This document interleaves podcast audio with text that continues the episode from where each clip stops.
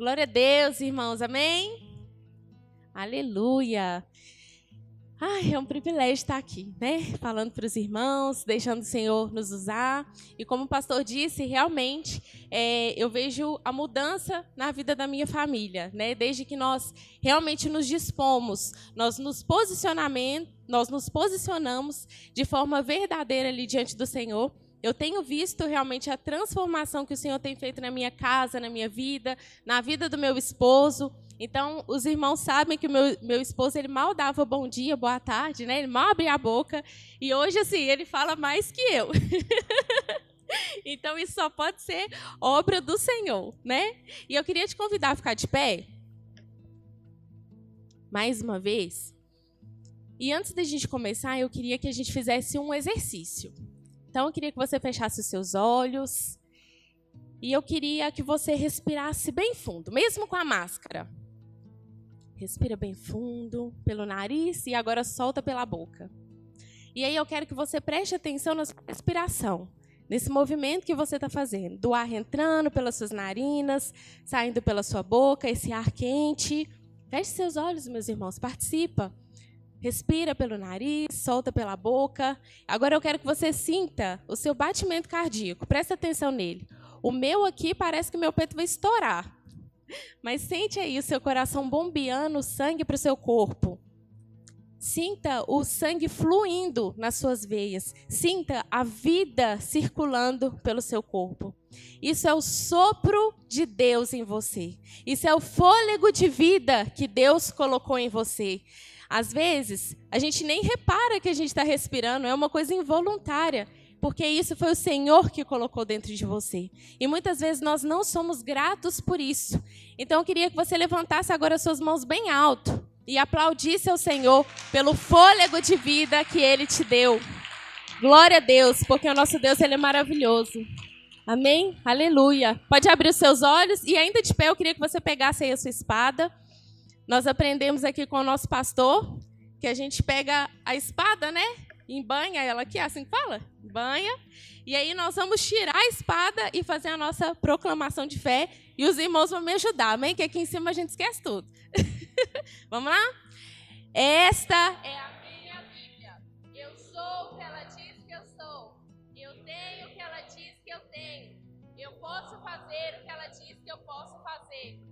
Hoje eu serei tocado pela palavra de Deus.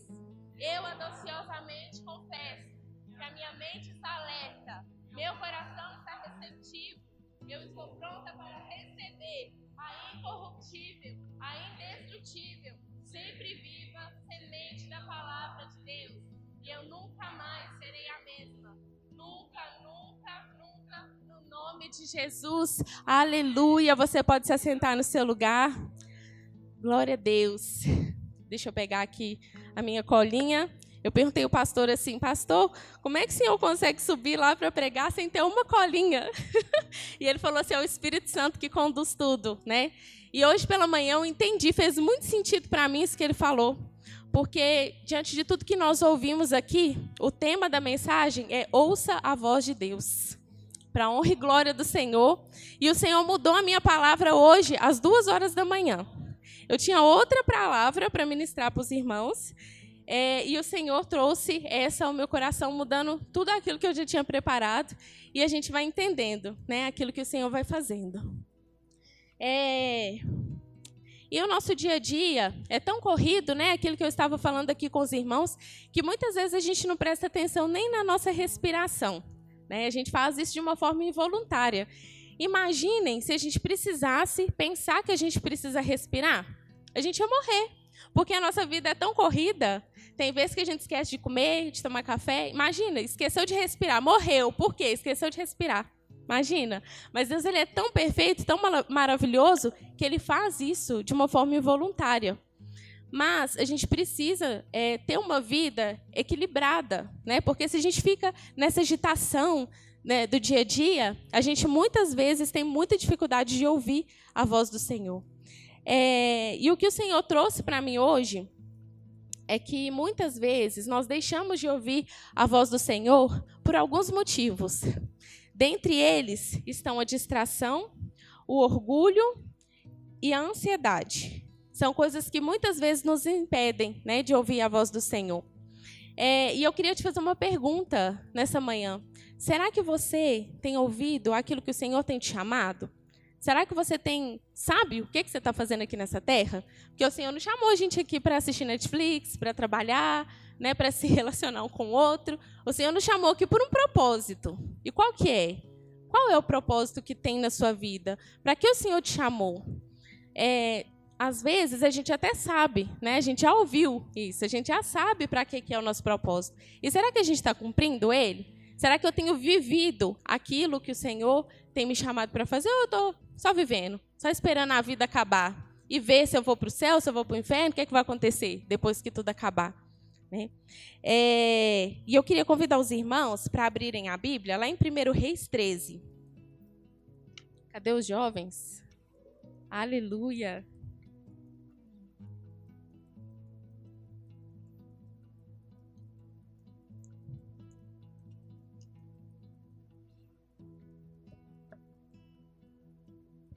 Primeiro Reis 13.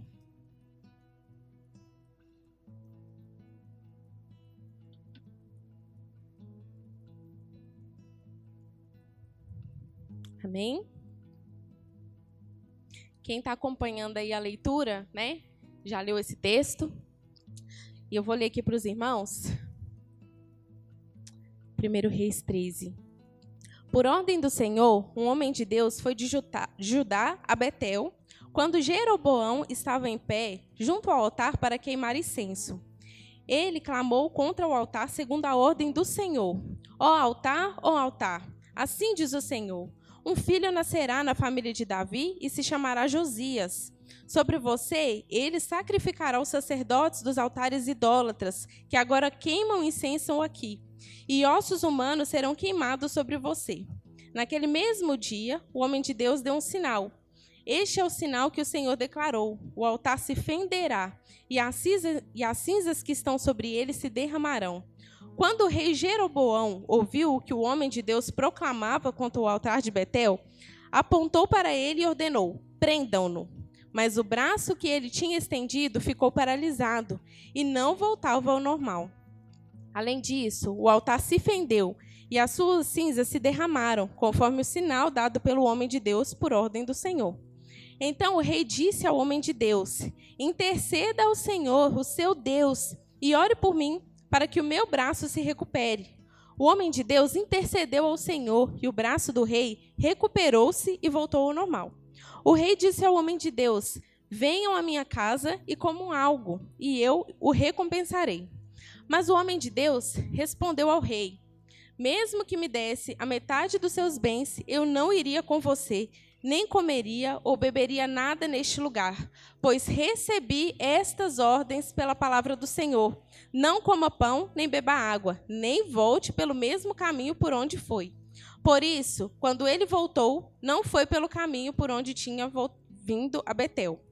Ora, havia um certo profeta já idoso que morava em Betel. Seus filhos lhe contaram tudo o que o homem de Deus havia feito naquele dia e também o que ele dissera ao rei. O pai lhes respondeu: Por qual caminho ele foi? E os seus filhos lhe mostraram por onde ele tinha ido, o homem de Deus que viera de Judá. Então disse os filhos: Então disse aos filhos: Selem o jumento para mim. E depois de selarem o jumento, ele montou e cavalgou à procura do homem de Deus, até que o encontrou sentado embaixo da grande árvore. E lhe perguntou: Você é o homem de Deus que veio de Judá? Sou, respondeu. Então o profeta lhe disse: Venha à minha casa comer alguma coisa. O homem de Deus disse: Não posso ir com você, nem posso comer pão ou beber água neste lugar. A palavra do Senhor deu-me esta ordem: Não coma pão nem beba água lá, nem volte pelo mesmo caminho por onde você foi. O profeta idoso respondeu: Eu também sou profeta como você. E um anjo me disse, por ordem do Senhor: Faça-o voltar com você para sua casa, para que coma pão e beba água. Mas ele estava mentindo. E o homem de Deus voltou com ele e foi comer e beber em sua casa. Enquanto ainda estavam sentados à mesa, a palavra do Senhor veio ao profeta idoso que o havia feito voltar, e ele bradou ao homem de Deus que tinha vindo de Judá. Assim diz o Senhor: Você desafiou a palavra do Senhor e não obedeceu à ordem que o Senhor, o seu Deus, deu a você. Você voltou e comeu pão e bebeu água no lugar onde eu onde lhe falou que não comesse nem bebesse. Por isso, seu corpo não será sepultado no túmulo dos seus antepassados. Quando o homem de Deus acabou de comer e beber, o profeta idoso selou seu jumento para ele. No caminho, um leão o atacou e o matou, e o seu corpo ficou estendido no chão, ao lado do leão e do jumento.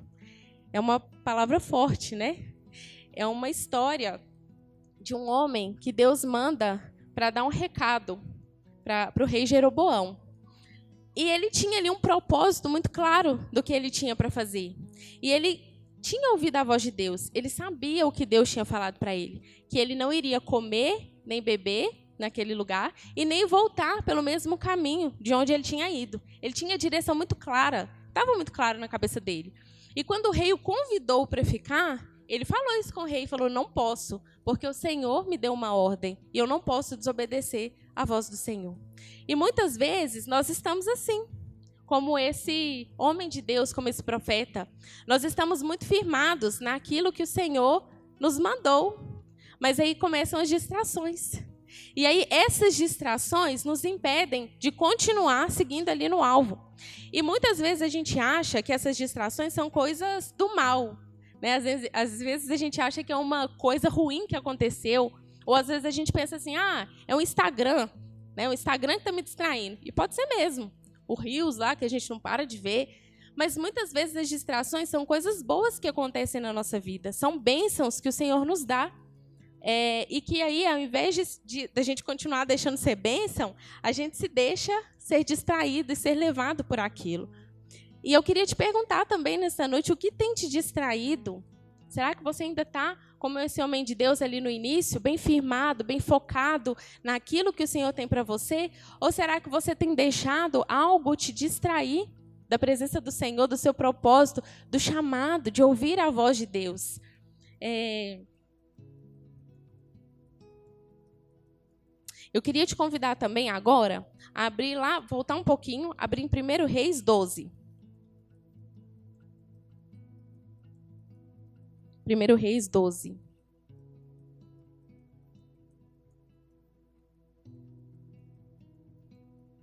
Vamos ler a partir do 1. Roboão foi a Siquém, onde todos os israelitas tinham se reunido para proclamar o rei.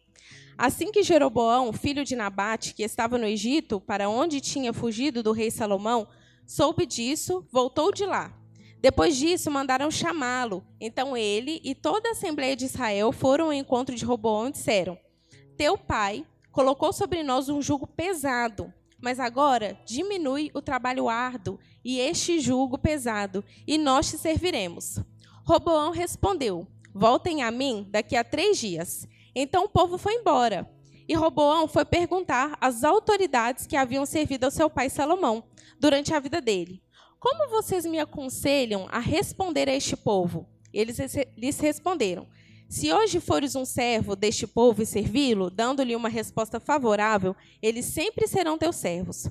Robão, contudo, rejeitou o conselho que as autoridades de Israel lhe tinham dado e consultou os jovens que haviam crescido com ele e estavam servindo. Perguntou-lhes: Que conselho vocês me dão? Como, deve, como devemos responder a este povo que me diz: diminui o jugo que teu pai colocou sobre nós?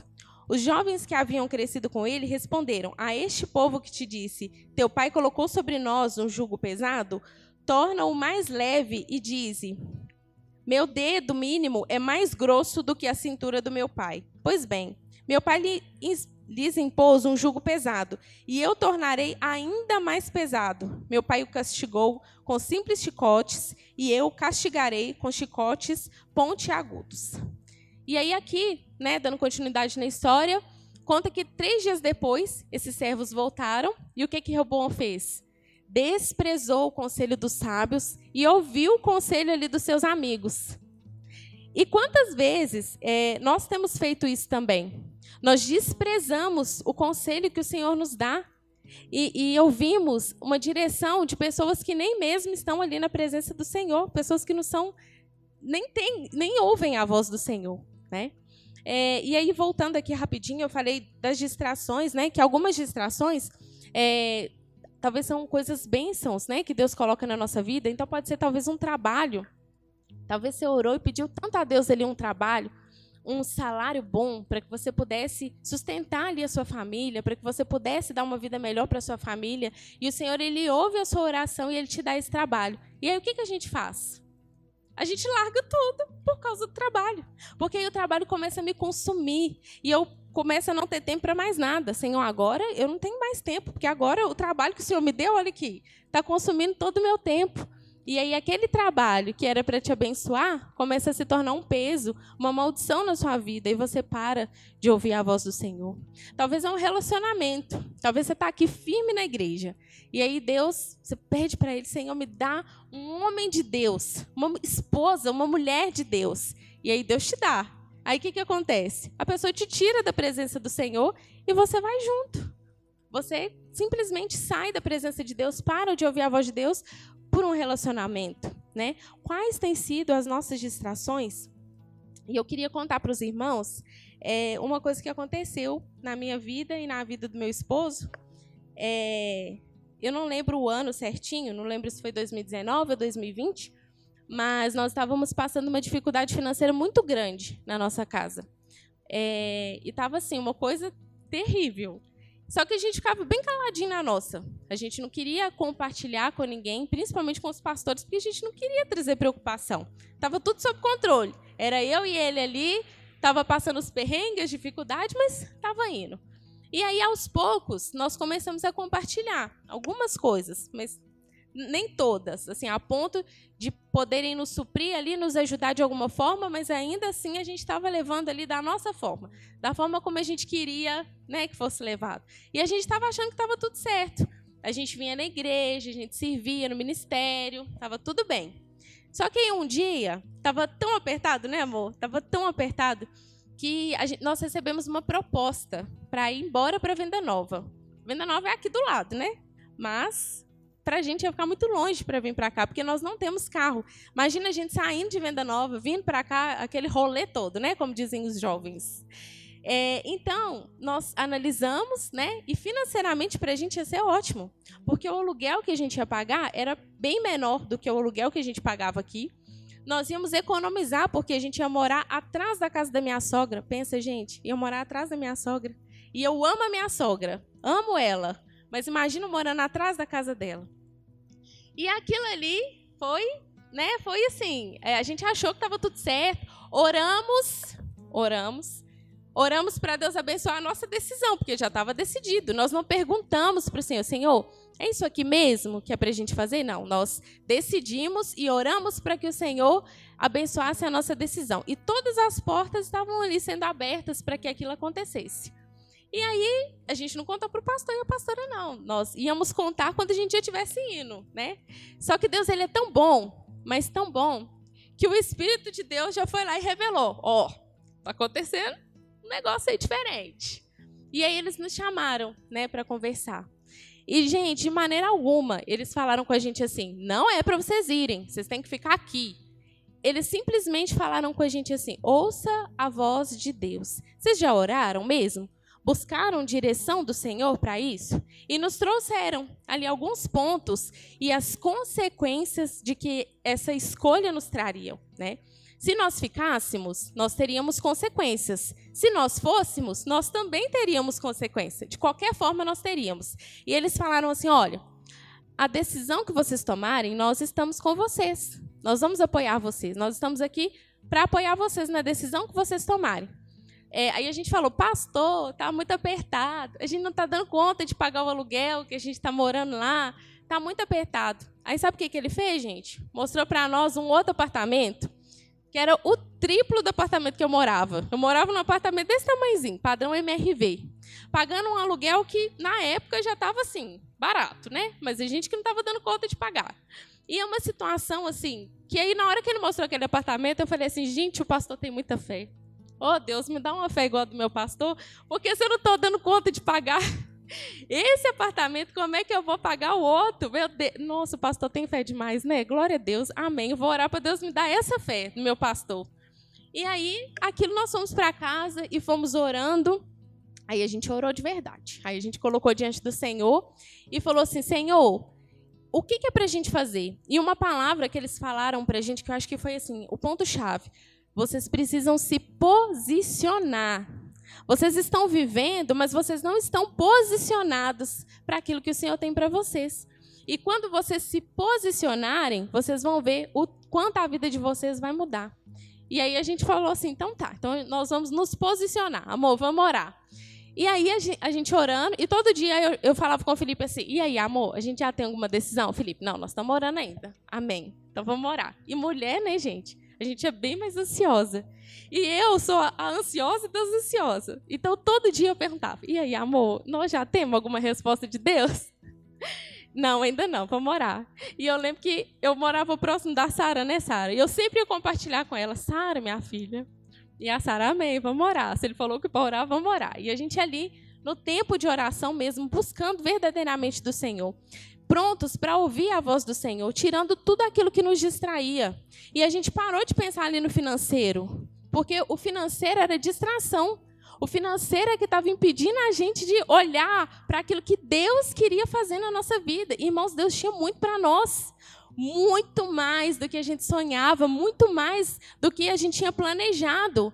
Mas nós estávamos cegos ali, a gente estava na nossa bolha, sabe, do problema, e a gente não conseguia parar de olhar para aquele problema.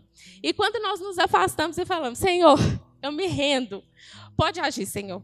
Age então, e a única coisa que eu quero fazer é me posicionar, e tudo que o Senhor falar para eu fazer, eu vou fazer. Aí Deus falou assim: Ah, então agora eu vou agir. E aí eu perguntei um dia para o Felipe, e aí, amor, Deus respondeu? Ele falou, respondeu. Agora Deus respondeu. Vamos lá olhar o apartamento, que a gente ia lá olhar ainda não, vamos lá olhar. Mas Deus ainda não deu a resposta de fechar, não. Amém, nós vamos lá olhar.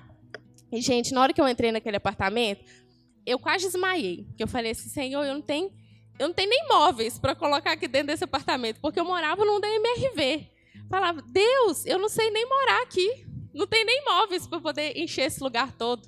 E ficava pensando, gente, imagina quanto que deve ser o aluguel desse lugar, porque até então a gente não sabia também não. Imagina quanto que deve ser o preço do aluguel desse lugar. Meu Deus, se nós não estamos conseguindo pagar do outro, imagina esse aqui. E aí o Senhor, ouça minha voz, querida. Acalma seu coração, né? Para de ouvir o problema. Para, não deixe as distrações tomarem conta do seu coração. Olha para mim.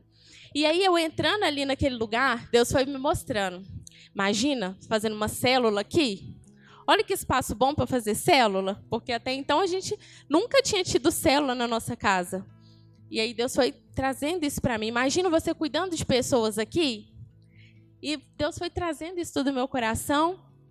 E aí tinha mil pessoas na frente para alugar, gente para comprar, gente para fazer de tudo. Mas o Senhor foi abrindo as portas e hoje, para a honra e glória do Senhor, vai fazer dois anos que nós estamos morando nesse apartamento para a honra e glória do Senhor, irmãos. Porque se os irmãos olharem a minha conta bancária, os irmãos vão falar assim: como é que você paga aluguel, morando aqui, sobrevive, come, vem para a igreja? Como é que você faz isso tudo? É a graça, viu, irmãos? Porque se os irmãos olharem para nós, e é de fé em fé e de glória em glória né? E quando eu estou naquele momento assim de falar assim, nossa, né? Que lugar bonito que eu moro. Nossa, é na força do meu braço que eu estou morando aqui, né? Porque Deus me deu um emprego e tal. Aí Deus fala assim, abre lá a geladeira, linda, vai lá, abre lá a geladeira. Porque aí chega no final do mês, eu não sei se na casa dos irmãos é assim, mas lá em casa dá dia 25, aí a gente começa a fazer as farofas, os arroz com ovo, né? E aí Deus, abre lá, querida, a geladeira. E aí Deus vai e me lembra e fala assim: Ô oh, minha filha, não é na força dos seus braços que você está aqui, né? É pela graça, é pela misericórdia. É porque eu é que sustento vocês. Não deixa isso te distrair, minha querida, porque não é de você. Pode aplaudir o Senhor mesmo, porque é para Ele. É para Ele. Não tem nada da gente. E eu vejo isso que o inimigo ele vem tentando mesmo trazer essas coisas para nos distrair para nos distrair. Bênção, coisa que é para ser bênção na nossa vida e a gente vai mudando o foco. Né? E aqui, trazendo né, o contexto também desse, do rei Roboão, né? É filho aí de Salomão. Ele fez tudo o contrário do que o pai dele fez, né? Do que Salomão tinha ensinado ali a prática para ele. E ele ao invés de pegar ali o conselho do sábio e, e fazer aquilo que os sábios tinham dito para ele, ele foi buscar ali orientação nos amigos. Né? E, e eu pego isso muito para essa história nossa também. Porque o que tinha de gente para chamar a gente de doido nessa época, gente, vocês é doido, meu Deus, vocês não estão aguentando pagar aluguel naquele lugar, vocês vão ir para um lugar mais caro. E aí a gente poderia ter falado assim, é mesmo, né? A gente é doido mesmo. Vamos você ver que loucura. O que, nós estamos fazendo da nossa vida? O que, que nós estamos caçando? E os sábios, nossos líderes, a autoridade que Deus colocou sobre a nossa vida, dizendo: Ô oh, minha filha, não olhe para o natural, não, vai pela fé, ouça a voz do Senhor, vai naquilo que o Senhor está te falando. No que o Senhor está te falando. Não segue o que eu estou falando para vocês, não. Ouça a voz do que Deus está falando para vocês. Né? E quantas vezes a gente fala assim, nó, que loucura, né? Meu líder tá doido. Tá? Não vou ouvir esse trem, não. Olha que loucura que esse líder está falando. Eu vou ouvir meu amigo que cresceu comigo, né, que sabe mais do que eu, ele me conhece, tem a mesma idade que eu. Ele está passando as mesmas coisas que eu estou passando. Né? Então, se, olha para você ver, a gente está igual. O pastor nem sabe, o pastor nem está passando o que eu estou passando, nem sabe. Eu vou dar ouvido para o pastor? Não, vou escutar aqui meu amigo, que está caminhando comigo, que está sabendo ali, vai vendo a mesma coisa que eu, vou escutar meu amigo. E é aí que a gente faz o quê? Quebra a cara. Aí depois, para quem que a gente volta? Chorando. Pro pastor. Pastor, deu tudo errado. e aí o pastor faz o quê? Ajuda, né, gente, a corrigir o problema. Glória a Deus, né, por isso. Glória a Deus pela vida dos nossos pastores. É, e uma outra situação também, que depois disso eu aprendi. Aí, hoje em dia, eu falo com, com, com o Felipe assim, tudo que a gente vai fazer, eu falo assim, amor, Vamos imaginar a gente contando isso para o pastor e a pastora. Se a gente vai comprar alguma coisa, vamos imaginar. O que será que eles iam falar para a gente? Será que eles iam falar assim, ah, não é o tempo, vocês estão doidos de comprar isso agora? Ou será que ele ia falar assim, nossa, que bênção, compra mesmo. Vamos imaginar. E quando a gente fica muito na dúvida, ou então é uma decisão muito importante, quem que a gente chama? Os nossos líderes, os nossos pastores. E eu também tive que tomar uma decisão muito importante recentemente na minha vida, onde eu troquei de emprego. É, nesse tempo né, que o Senhor nos levou para esse novo lugar para morar, Ele também abriu uma porta muito boa de emprego para mim. E eu estava trabalhando numa empresa, gente, maravilhosa. Uma empresa grande, uma empresa renomeada no mercado, uma empresa onde eu conseguia assim, ver certinho a minha trajetória de crescimento ali. E estava sendo bênção. Só que nesse intervalo de tempo, enquanto eu estava lá vivendo a minha vida, Deus falou assim: Ô filha, Agora é outra coisa. Agora está na hora de um novo tempo. E Deus, ele vem preparando a gente. Deus não faz as coisas assim. Não, ele vai preparando a gente. Lembra que ele falou com Abraão: Abraão, prepara aí, ó, sai da tua terra e vai para uma terra que eu ainda vou te mostrar. Ele não mostrou na hora. Ele não falou assim: Abraão, vai lá para a terra X, vai lá para você ver primeiro. Vamos lá, vamos ver se você vai gostar da terra. Experimenta lá. Mora lá uns dias. Se você gostar, você fica. Não. Deus falou com Abraão assim: levanta, pega o bonde todo, pega tudo e vai que eu ainda vou te mostrar. Pode ir andando, que eu vou te mostrando no caminho. E o que, que Abraão fez? Foi, né, gente? E quando Deus me deu essa direção, ele me mostrou uma outra oportunidade, eu fiquei com muito medo. Muito medo. Porque era uma oportunidade que era muito boa também. Mas a empresa para onde eu estava indo, ela não era tão grande quanto a empresa em que eu estava a oportunidade, a chance assim, de crescimento, sabe, não estava tão desenhadinha quanto estava na outra. Os desafios eram bem maiores, coisas que eu ainda não tinha vivido. Na outra, eu estava na minha zona de conforto. Nessa, eu ia ter que pisar no, no lugar sem chão. E aí, irmãos, eu até tremia para tomar a decisão. Nossa, pensa numa coisa que foi difícil. E eu orei muito, busquei muito ao Senhor.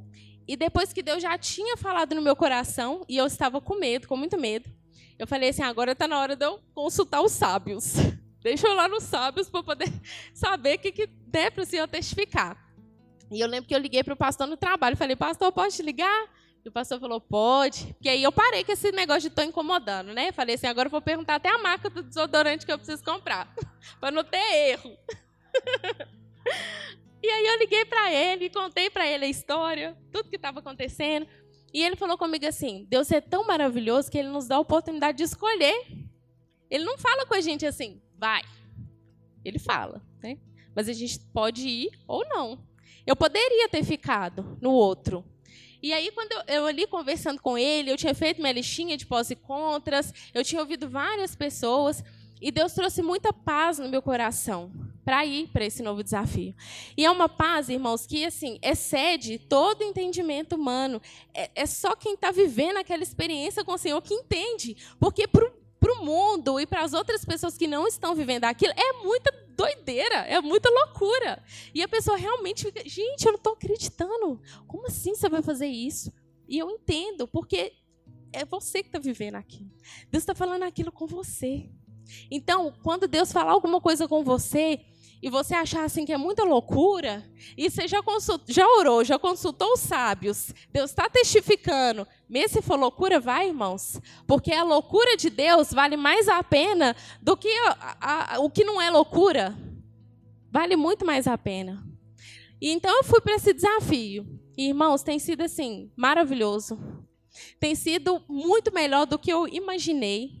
Eu tenho mais tempo para fazer as coisas do Senhor. Eu tenho mais tempo para minha família.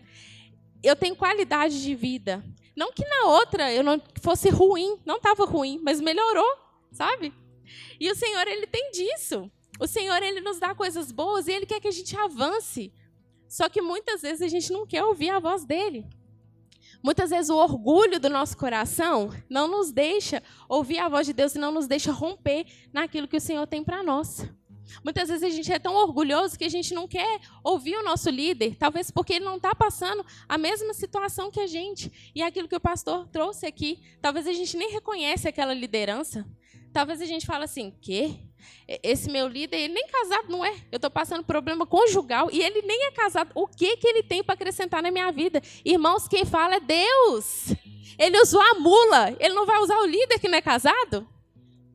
Às vezes a gente fala assim, o irmão não entende, porque ele não está vivendo o contexto, ele não tem filhos igual eu. Irmãos, Deus usa a mula. E quando a gente entende isso, quando a gente sai, tira esse orgulho do nosso coração, a gente permite que Deus comece a usar as pessoas para serem instrumentos de cura na nossa vida. E para ministrar coisas que o Senhor quer ministrar, a gente começa a romper realmente. E era isso que estava faltando na vida da minha família. Era esse posicionamento era sair da religiosidade.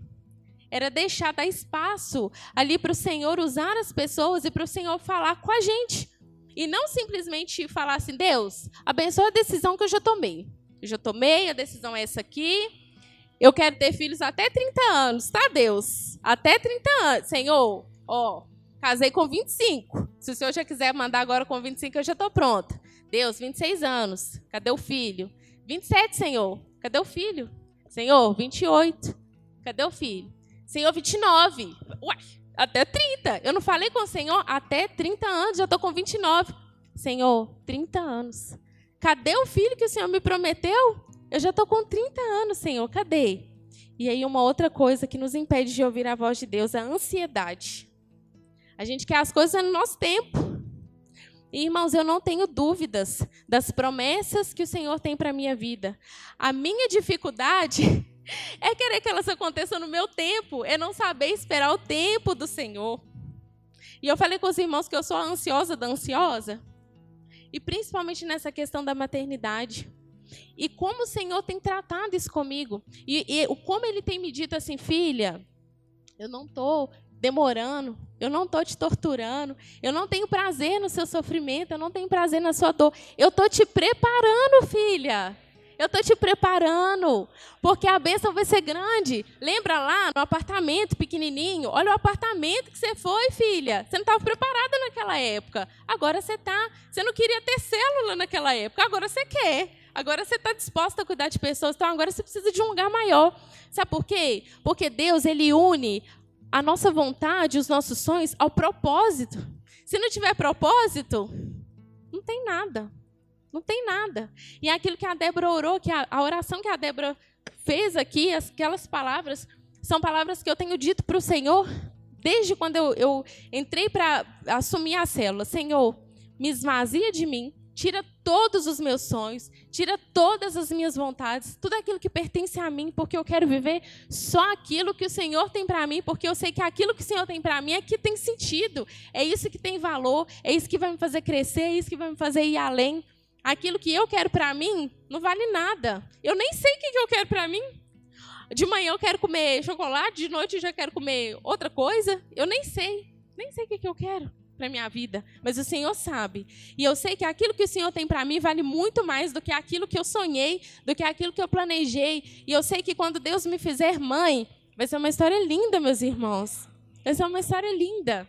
E não vai ser para minha glória, não vai ser para eu falar assim, eu tem cinco anos que eu estou esperando, tem dez anos, tem vinte anos. Eu sei que não vai ser para mim, coitadinha, né? Tanto tempo, não. Vai ser para glória e honra do nome do Senhor. Em nome de Jesus. A gente vai de médico em médico e os médicos falam: não tem nada. Não tem nada. É a sua ansiedade que está te atrapalhando. Olha a ansiedade atrapalhando os planos do Senhor. É na hora que o Senhor quiser. E algo que o pastor falou, falou aqui: quem somos nós para cobrar alguma coisa de Deus? Quem veio na vigília, irmãos? Foi bênção demais. Foi bênção demais. Irmãos, nós precisamos comprar mais as coisas que a igreja propõe para a gente fazer, sabe? Os jovens eles têm trabalhado muito, feito muitos eventos, feito muitas, muitas coisas, e nós precisamos abraçar essas coisas, porque é nesses momentos que o Senhor libera direções para a gente. São nesses momentos. E eu estava aqui ajoelhada na vigília e eu cobrei de Deus. E eu falei com o Senhor, Senhor, o que mais o Senhor quer que eu faça? E eu falei com meu esposo quando nós chegamos em casa, o que mais? É só o senhor falar. O que, que o senhor quer? Que corta um braço? Pode cortar. O senhor quer que rapa a cabeça? Pode rapar. O que, que o senhor quer que eu faça? Eu vou fazer. É só o senhor falar. E o senhor falou assim: eu só quero que você espera. Quero que você corta o braço, não quero que você rapa a cabeça, eu só quero que você espera. Só espera. Espera no Senhor. Tira toda a ansiedade do seu coração, tudo isso que te atrapalha. O tempo não é nosso, o tempo não é a gente, a gente não tem poder de acrescentar um fio a mais na nossa cabeça. A palavra de domingo passado também mexeu muito comigo, né? Quando fala que se o Senhor alimenta né, as ervas do campo, veste as ervas do campo, Ele vai deixar a gente pelado, mal vestido. Se o Senhor cuida dos passarinhos, né? Ele vai deixar a gente desamparado. A nós cabe fazer aquilo que é nossa responsabilidade. O que passa disso é do Senhor. Porque o, o, Senhor, ele nos dá responsabilidade e ele não interfere naquilo. Então, se você tem que trabalhar, você não vai ficar sentado lá assistindo a Netflix e o Senhor vai mandar alguma coisa. Né? Se ele te manda trabalhar, você tem que levantar, pegar suas coisinhas e ir trabalhar. E pronto. O resto o Senhor vai fazer. E aí também a gente precisa cuidar, né, para a gente não é, extrapolar nas finanças. Porque eu, como mulher, meu marido é um homem sábio, glória a Deus, mas eu, enquanto mulher, eu quero gastar o salário, o cartão de crédito. Se eu recebo mil reais e tenho 500 no cartão de crédito, eu tenho mil e quinhentos para gastar. Amém? Misericórdia. E aí a gente começa o quê? A se embananar. E aí depois que a gente se embanana toda, a gente fala assim, tá vendo? Fui ouvir lá a voz de Deus, ó. Foi a voz de Deus mesmo que você ouviu? Ou será que você estava como eu? Ouvindo a voz do seu coração e pedindo para Deus abençoar aquilo que você já tinha decidido. A gente precisa tomar cuidado com as nossas distrações, com o orgulho, com a ansiedade. É, e Deus ele tem muito para nós, ele tem muito para falar aos nossos corações, como foi dito aqui. O Senhor ele quer fazer, ele quer falar, mas a gente precisa se posicionar. E como que a gente faz para se posicionar? A gente precisa primeiro esvaziar de nós mesmos nos esvaziar, tirar tudo aquilo que, é, que vem de nós, os nossos sonhos, as nossas vontades, e realmente nos dispor para o Senhor e falar: Senhor, eis-me aqui. Só isso, irmãos. Senhor, eis-me aqui. Se o Senhor mandar eu ir para lá, eu vou. Ah, estou no meio do caminho, é para ir para lá, mas não, para voltar, eu volto. O que mais que o Senhor quer que eu faça? Eu vou fazer. É se dispor e se posicionar. Se posicione para aquilo que o Senhor tem para você e você vai ver a sua vida mudar. Assim como eu vi a minha mudar, assim como eu vi a vida do meu esposo mudar, a vida da minha família, sabe? Uma coisa que eu tenho aprendido muito também com a pastora é você chamar mesmo a existência aquele sonho do Senhor. vou dar um exemplo aqui também da maternidade. Eu sei que eu vou ser mãe, eu tenho essa convicção. E sempre que eu ouço alguma palavra que venha contrário a isso, eu já começo a repreender. Sempre que vem alguma palavra no meu coração, assim, nossa, porque meu filho não dorme a noite toda, eu falo, meu vai dormir em nome de Jesus. Em nome de Jesus, o meu vai. Nossa, o meu, meu não, não amamento, o meu vai, em nome de Jesus. E eu já vou trazendo aquilo. Tudo que os irmãos trazem de dificuldade, ou amigas trazem de dificuldade, eu falo, Senhor, comigo, em nome de Jesus vai ser diferente. E eu fiz isso no meu casamento, irmãos. Eu fiz isso. Quando a gente foi casar, a gente não tinha nada também. E eu lembro que só o Felipe trabalhava na época, a gente não tinha dinheiro nem para pagar a decoração da igreja, não tinha dinheiro para pagar nada. E o Senhor fez, o Senhor fez tudo. O Senhor enviou o copo que faltava, a colher, os móveis, tudo. O Senhor fez a decoração, mandou o povo para cantar, mandou o povo para pregar, fez tudo. Tudo, tudo. Mandou o vestido lá da China, que eu comprei lá no AliExpress. Gente, o Senhor fez tudo, porque nós estávamos ali, ó imersos, imersos no Senhor. E quanto mais corrido ficava o casamento, mais imersos nós ficávamos no Senhor. Nós não nos distraímos. Era o tempo que nós estávamos mais enraizados, trabalhando mais para o Senhor. E o Senhor foi fazendo tudo, porque nós estávamos envolvidos com a obra dele. E ali naquele tempo, a gente escutava muita coisa, né, amor? Gente, vocês vão casar para morar de aluguel? Não, esse trem de, de morar de aluguel não dá certo. Eu falo, comigo vai dar em nome de Jesus. E tem cinco anos que tem dado certo. E na hora que chegar o tempo da gente ter o nosso, vai dar certo em nome de Jesus também. Em nome de Jesus. E o povo falava assim: o primeiro ano de casamento é o mais difícil. O meu não vai ser em nome de Jesus. O meu não vai ser. E é claro que a gente tinha conflitos, mas não foi o ano mais difícil do nosso casamento. E as pessoas falam que os sete anos são os mais difíceis, né? E eu já declaro que o meu não vai ser, em nome de Jesus. A gente precisa se preparar para as vitórias que a gente vai receber. Precisamos nos preparar para receber as promessas que Deus tem para a nossa vida. O meu casamento tem sido bênção. E eu tenho colocado a mão no arado, o meu esposo também. Nós tem encontro de casais, a gente vem. Tem alguma coisa de casais, a gente vai. Nós investimos no nosso casamento porque a gente entende que isso é importante para nós. E quando chegar o momento de ter filhos, nós já estamos nos preparando. Então a gente já tem estudado como é que funciona, qual que é o papel do pai, qual que é o papel da mãe, tem que trocar a fralda de quanto em quantas horas, como é que funciona esse trem de amamentar, como é que é. Então nós já temos estudado, porque nós já temos nos preparado para a promessa.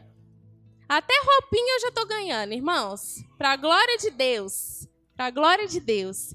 E eu creio que, em nome de Jesus, eu ainda vou chegar aqui, vou testemunhar para os irmãos e vou trazer essa notícia maravilhosa que o Senhor vai fazer na nossa vida. Mas não vai ser no meu tempo, irmãos. Não vai ser. Não vai ser na hora que eu falar assim, Senhor, até 30. Então tá, Senhor, passou os 30, pode ser até 35. Vou abrir essa exceção porque é o Senhor. Não vai ser, irmãos. Vai ser no tempo do Senhor, da forma como Ele quiser fazer. Se Ele quiser que seja de forma natural, vai ser. Se Ele não quiser que seja de forma natural, não vai ser. Vai ser da forma que Ele quiser. A gente só tem que estar pronto para ouvir a voz dele e para entender aquilo que ele tem para fazer. E é isso que eu queria te convidar nessa noite. Talvez você tenha aí tantos sonhos, tantos projetos. Talvez o Senhor tenha tantas promessas para a sua vida que está tá até enterrada. Porque você parou de ouvir a voz. Tem tanta distração na sua vida, tem tanta coisa aí que te impede de ouvir a voz. É trabalho, é ansiedade, é problema, é orgulho. São tantas coisas. E eu te convido nessa manhã a limpar. Vai tirando tudo. Pede, Senhor, tira tudo, tira tudo que não vem do Senhor, tira a distração, tira o orgulho do meu coração, Senhor, tira a ansiedade. Me deixa pronta, me deixa aqui, ó, com o coração aberto, exposto para receber a promessa do Senhor, para ouvir a tua voz. Eu quero ter uma mente é, é que clara, assim, que escuta a voz do Senhor, uma mente cativa para ouvir a voz do Senhor. O que, que é para eu fazer? Me dá a direção que eu vou fazer. E o Senhor vai fazer, irmãos, Ele vai fazer, porque Ele quer te usar, Ele quer que você se posicione, Ele quer te usar. Da forma como Ele tem me usado e usado a minha família, Ele quer te usar também. Então se disponha. E, irmãos, vocês vão ver que é a melhor coisa. Não tem nada melhor. A obra do Senhor não é pesada, irmãos.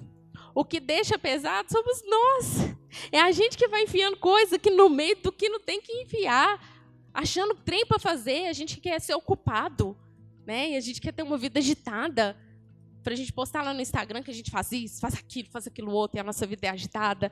E não é isso. O, o Senhor está falando assim: para de fazer tudo que você está fazendo agora, escuta a minha voz e eu vou te direcionar para as coisas que eu quero que você faça. É o Senhor que vai direcionar. Amém? Glória a Deus. Eu espero que os irmãos tenham recebido tanto quanto eu recebi, porque essa palavra foi toda para mim. Foi para eu entender que o tempo é do Senhor, para que eu me esvazie dessa ansiedade. E eu espero que você tenha recebido também da forma que eu recebi. Amém? Glória a Deus.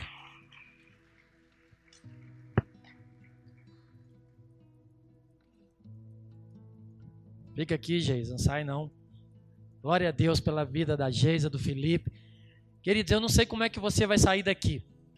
Em Hebreus capítulo 6 fala que sem fé é impossível agradar a Deus. E tudo que a Geisa veio falar aqui foi de fé. Tudo que eu ajudei eles foi a entender o princípio da fé. E muitas vezes a nossa vida se perde por isso, porque a gente duvida daquele que pode fazer todas as coisas. Porque quando a gente tem uma palavra, né, Geisa? É, Deus. E é muitos detalhes. Eu lembro de algo que aconteceu quando eu vi aquele apartamento. Chegou para mim e eu falei: esse apartamento é a cara da Geise e do Felipe, eu e a Cida. Aí eu vi lá o escritório para eles trabalhar. Falei: nossa, tem um escritório montado para vocês. E isso, elas, ela não tinha compartilhado nada comigo, nem o Felipe. Mas Deus já tinha falado comigo: olha, eles estão indo embora. Porque eles já tinham tomado a decisão deles. E quando eu sentei com eles e o que eu fiz foi fazer com que eles entendessem que Deus tinha poder o suficiente para colocar eles aonde Deus bem quisesse. E quantas vezes nós não nos sentimos dignos de tomar posse das coisas que Deus tem nos dado?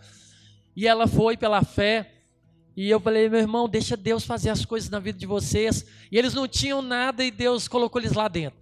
E a situação do emprego da Geis ainda teve uma situação ainda mais legal que ela esqueceu de contar, porque é tanta coisa, que eu fui como o profeta Elias ali, como Elias estava no meio daquele monte ali do sacrifício, ali naqueles profetas de Baal, e eu falei, tá fácil demais escolher, vamos colocar uns elementos a mais nesse negócio aí, porque eu decidi na minha vida não querer mais viver nada do que é natural, só quero viver aquilo que é sobrenatural. Então eu só quero usufruir daquilo que é milagre de Deus.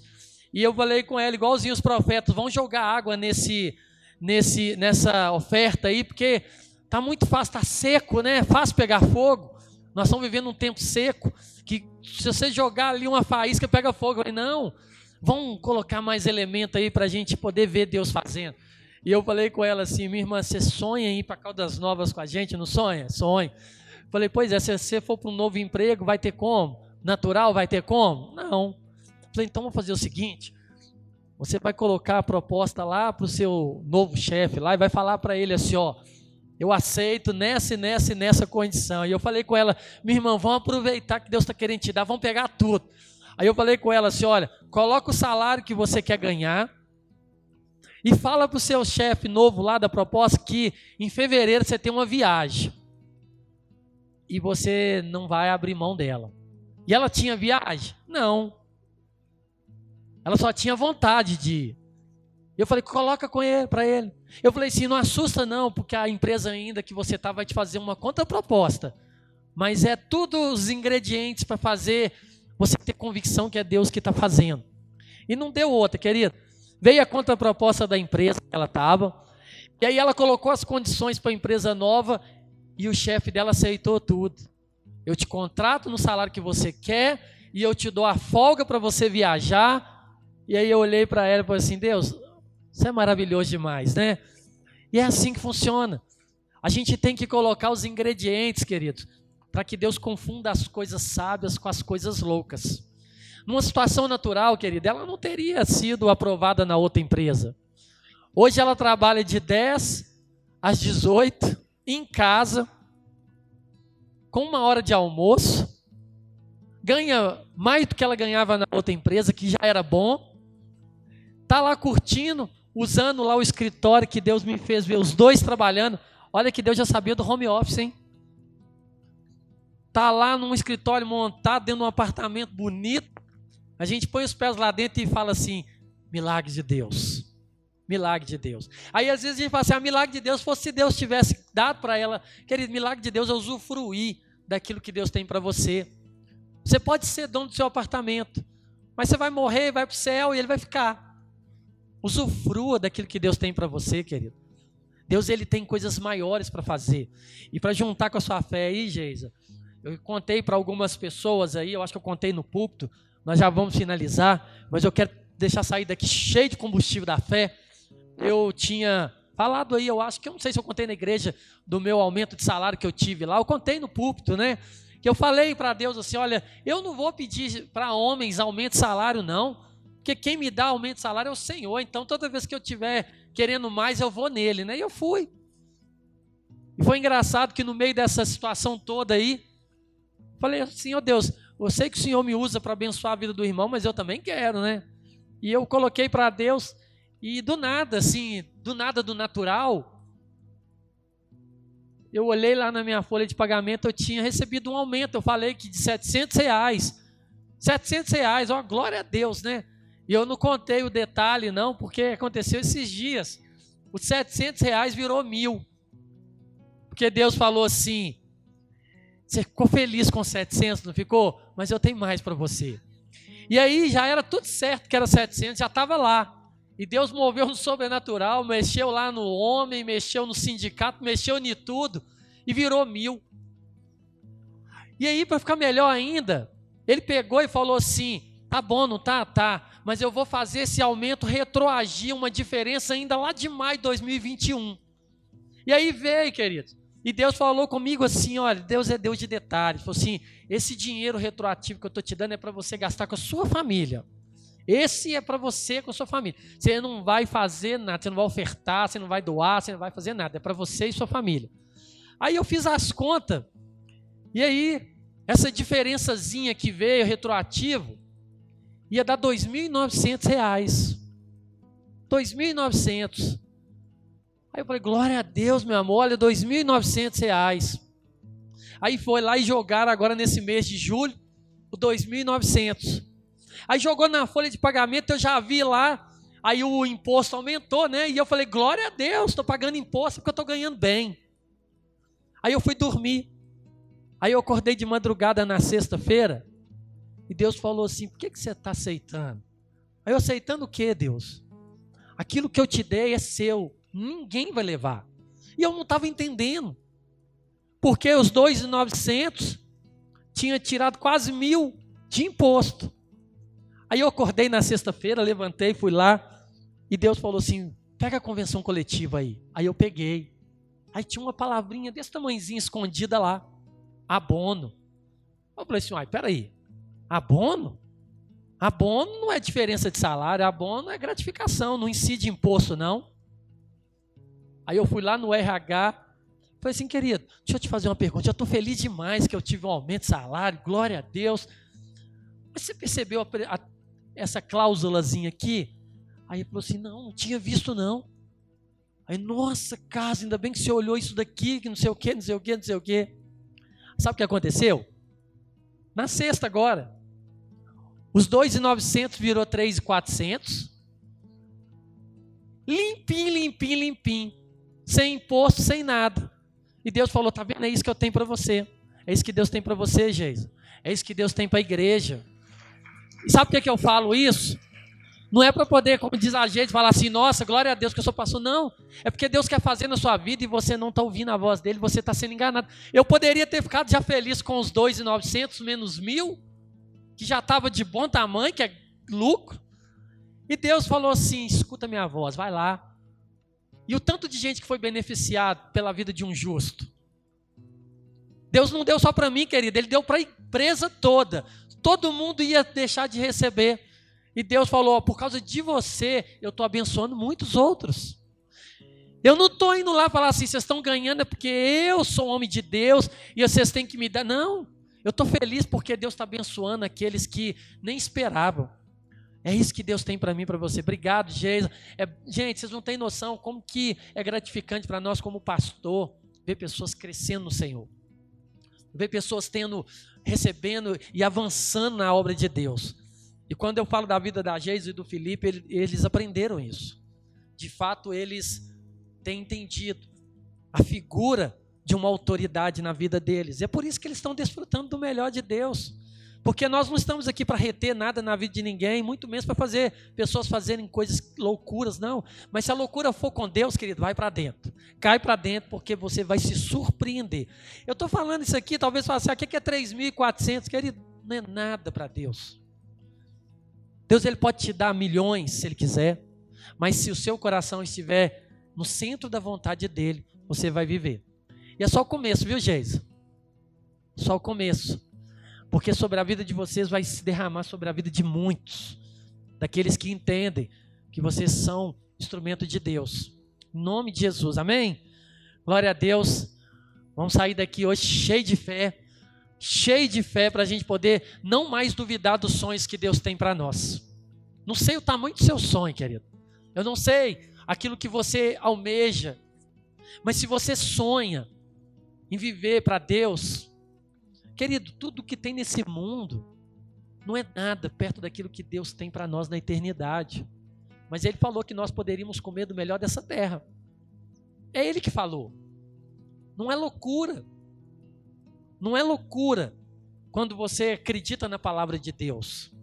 Quando você tem uma base, quando você tem um alicerce. Tudo que eu estou falando para vocês, querido, é porque eu tenho experimentado na minha casa. Eu e a Cida, a gente fala isso direto. A gente estava lá ontem com os meninos no aniversário dela lá, decidindo para onde que a gente vai, com essa benção que Deus nos deu, poder escolher. Estava lá escolhendo entre Itauá e entre um outro resort top lá. Falei, meu amor, pode escolher, querida. É Deus que nos deu. Aí você pega lá uma, uma diária no resort para uma família, é mil e tantos reais. Falei, Deus, obrigado. Porque eu vou colocar os meus pés ali vou falar: o Senhor me colocou. E por que, que você não está vivendo o melhor de Deus? Porque você não está crendo. Porque sem fé é impossível agradar a Deus, querido. Se Deus tivesse mostrado para Abraão aonde ele ia levar, eu creio que Abraão iria, porque Abraão era um homem que conhecia Deus. Mas melhor de tudo é você ir sem precisar ver como a própria palavra fala. É melhor você entrar e falar assim: eu não estou vendo nada, mas é Deus que me chamou, querido. Ó, estou indo. É Deus que me chamou. Se Deus me chamou, eu vou. Então, querido, que nessa, nesse domingo de manhã, você saia daqui, como nós começamos a orar, transbordante da fé, crendo que você não é menor do que ninguém que sobe nesse altar. Se Deus fez na vida da Geisa e do Felipe, está fazendo na minha, quer fazer na sua. Basta você tomar posse e falar assim: é para mim esse negócio aí. Para mim. É para você, viu, Sara? Deus tem empreendedorismo para sua vida, minha irmã. Não é o preço do leite condensado que vai limitar aquilo que Deus quer fazer na sua vida, não.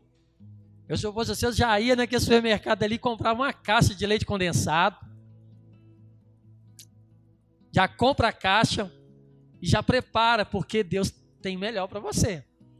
Tem o melhor para a igreja. A gente limita demais, gente. Ou oh, se nós tomássemos posse daquilo que Deus tem para nós. Fica de pé no seu lugar. Quero orar te abençoando, você ir para sua casa. Cheio da unção, cheio da fé cheio da motivação. Nós não somos uma igreja que prega a prosperidade, mas nós pregamos a palavra. E a palavra te dá tudo. Eu não estou prometendo para você uma casa, um carro, não, estou prometendo a presença de Deus. Se você permitir Deus ser Deus na sua vida, o mundo vai ser pequeno para você, querido. Pai, muito obrigado por esta manhã. Muito obrigado por essa palavra, por tudo que o Senhor fez aqui nesta manhã. Obrigado pela vida da Geisa que se dispôs a ser instrumento do Senhor aqui para testemunhar daquilo que o Senhor já fez na vida dela. Obrigado pela vida de muitos outros que estão hoje sendo motivados a entender que é tempo de se dispor ao Senhor. Que essa palavra de obedecer, ela possa ser uma palavra que venha permanecer em nosso coração. Não é mais tempo de questionar, mas tempo de obedecer. Que o Senhor nos leve de volta para nossa casa e que essa palavra possa ser uma chama que venha nos levar a lugares maiores na tua presença, Pai. É o que eu oro e te agradeço no nome de Jesus. Amém. Deus abençoe, querido. Vai viver o melhor domingo, a melhor semana da sua vida em nome de Jesus.